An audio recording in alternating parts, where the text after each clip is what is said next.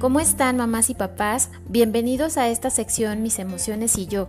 Les invito a escuchar con atención el mensaje que en esta ocasión he preparado para ustedes. Mi nombre es Cintia Parra, soy psicóloga y jefa del Departamento para la Prevención de Adicciones, Delito y Violencia Intraescolar de la Coordinación para la Prevención y la Atención de las Adicciones y de las Conductas Antisociales. El día de hoy hablaremos de un tema que hemos venido ya platicando, pero que sigue siendo importante y podemos seguir aprendiendo. En esta ocasión hablaremos de la resiliencia como una vacuna. Bien, esto ha sido retomado del libro de Julia Borbolla denominado Hijos Fuertes, Estrategias de Resiliencia para que tus hijos superen la adversidad. ¿Conoces el principio de las vacunas? Bueno, pues esto es aislar un poquito de la enfermedad para meterla al organismo y que ésta ponga en marcha todas sus defensas para atacarla. De esta manera tu cuerpo queda preparado y resistente para cuando la enfermedad en pleno pretenda entrar con toda su fuerza. El mismo principio funciona con la vacuna de la resiliencia, que sirve para evitar la enfermedad del fracaso y el negativismo. Consiste en permitir que los niños vivan pequeñas dosis de fracaso y de adversidades para que su cuerpo y su mente se alerten y desarrollen defensas, recursos y soluciones. La vacuna de resiliencia consiste en que los niños y niñas vivan consecuencias, algunas carencias, frustraciones naturales dentro de casa, entre las personas que los quieren para que estén preparados para manejar el sufrimiento, el fracaso y el dolor que ya no podrán escapar de él. Muchos padres de familia se sacrifican para darle todo a sus hijos, pero se olvidan de darles también ciertos retos o dificultades que son importantes para crecer. Hay papás que no saben que esta vacuna existe y piensan que su papel con los hijos incluye evitarles cualquier dolor por pequeño que sea. Otros consideran que deben pensar y vivir por ellos. Este tipo de padres, aún sin planearlo, pagan después facturas muy caras cuando se vuelven ancianos, porque esperan que sus hijos los cuiden en cuerpo y alma como ellos lo hicieron. Esto puede ocurrir cuando la idea de tener hijos está relacionada con una realización personal más que con la idea generosa de darse a otros y trascender. Existe otro tipo de padres que conoce bien la vacuna resiliente contra el fracaso y la tristeza, pero no tiene el valor de inyectar a sus hijos de esta. No resisten la idea de ser los malos del cuento. Y es que este ejercicio de vacunarlos debe practicarse desde que son muy pequeños. Eso implica ciertas restricciones, que paguen lo que rompieron y que enfrenten sus errores, por ejemplo, pero al mismo tiempo implica conocer a los hijos y estar cerca de ellos, demostrarles nuestro amor y nuestra fe desde que son pequeños. Otro tipo de padres son los que no recibieron la vacuna de resiliencia, pero vivieron en carne propia la adversidad.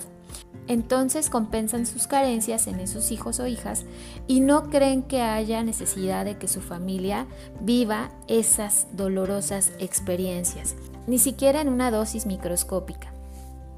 Hay otro tipo de padres que se van al extremo y al vacunarse les pasa la dosis y terminan enfermándolos. Padres muy duros, a los que nunca se les acaba de dar gusto y que en su afán de hacer fuertes a sus hijos los lastiman y los hacen creer que no los aman tal como son. Ese lenguaje duro que detrás trae un mensaje de amor no siempre es claro para los hijos y lastima. Y al final de la vida, esos padres tan duros se arrepienten de no haber acariciado lo suficiente a sus hijas o hijas, de no haber cedido un poco a cambio de una mayor cercanía. ¿Y tú con cuál tipo de papá o mamá te identificas? Yo te invito a pensarlo y a decidir vacunar a tu hijo con las dosis exactas que lo hagan fuerte y a la vez feliz. Y estas dosis contienen cuatro sustancias muy importantes. A continuación te las menciono. El amor debe ser incondicional, expresado no solo con palabras, sino con caricias y acciones, tales como atención a lo que te cuentan, interés en sus intereses y presencia en sus momentos importantes. La segunda sustancia es el cuidado, para no exponerlos a eventos que estén más allá de sus capacidades. no solo eventos negativos como riesgos físicos o emocionales, sino en eventos aparentemente positivos como diversiones, compras, comodidades de las que después no puedan prescindir. La tercera sustancia es la adversidad. Debemos permitir situaciones adversas a la medida de su edad, adversidades naturales que ellos puedan superar para adquirir seguridad y confianza.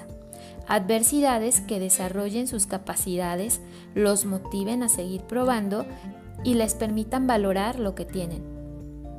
La cuarta sustancia es la exigencia para que hagan lo que ya pueden hacer, para que cumplan con las normas y se esfuercen por alcanzar lo que desean. Exigirles amorosamente es una forma de amarlos y de demostrarles que lo sabemos capaces de lograr aquello que se propongan.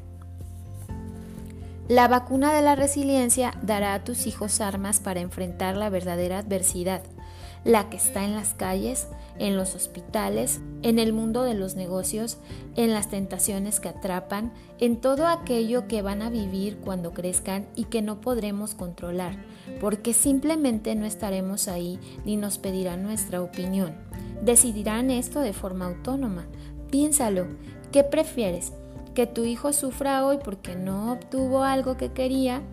¿O que sufra más adelante cuando vea deshecha su carrera o su matrimonio porque implicaba demasiado esfuerzo?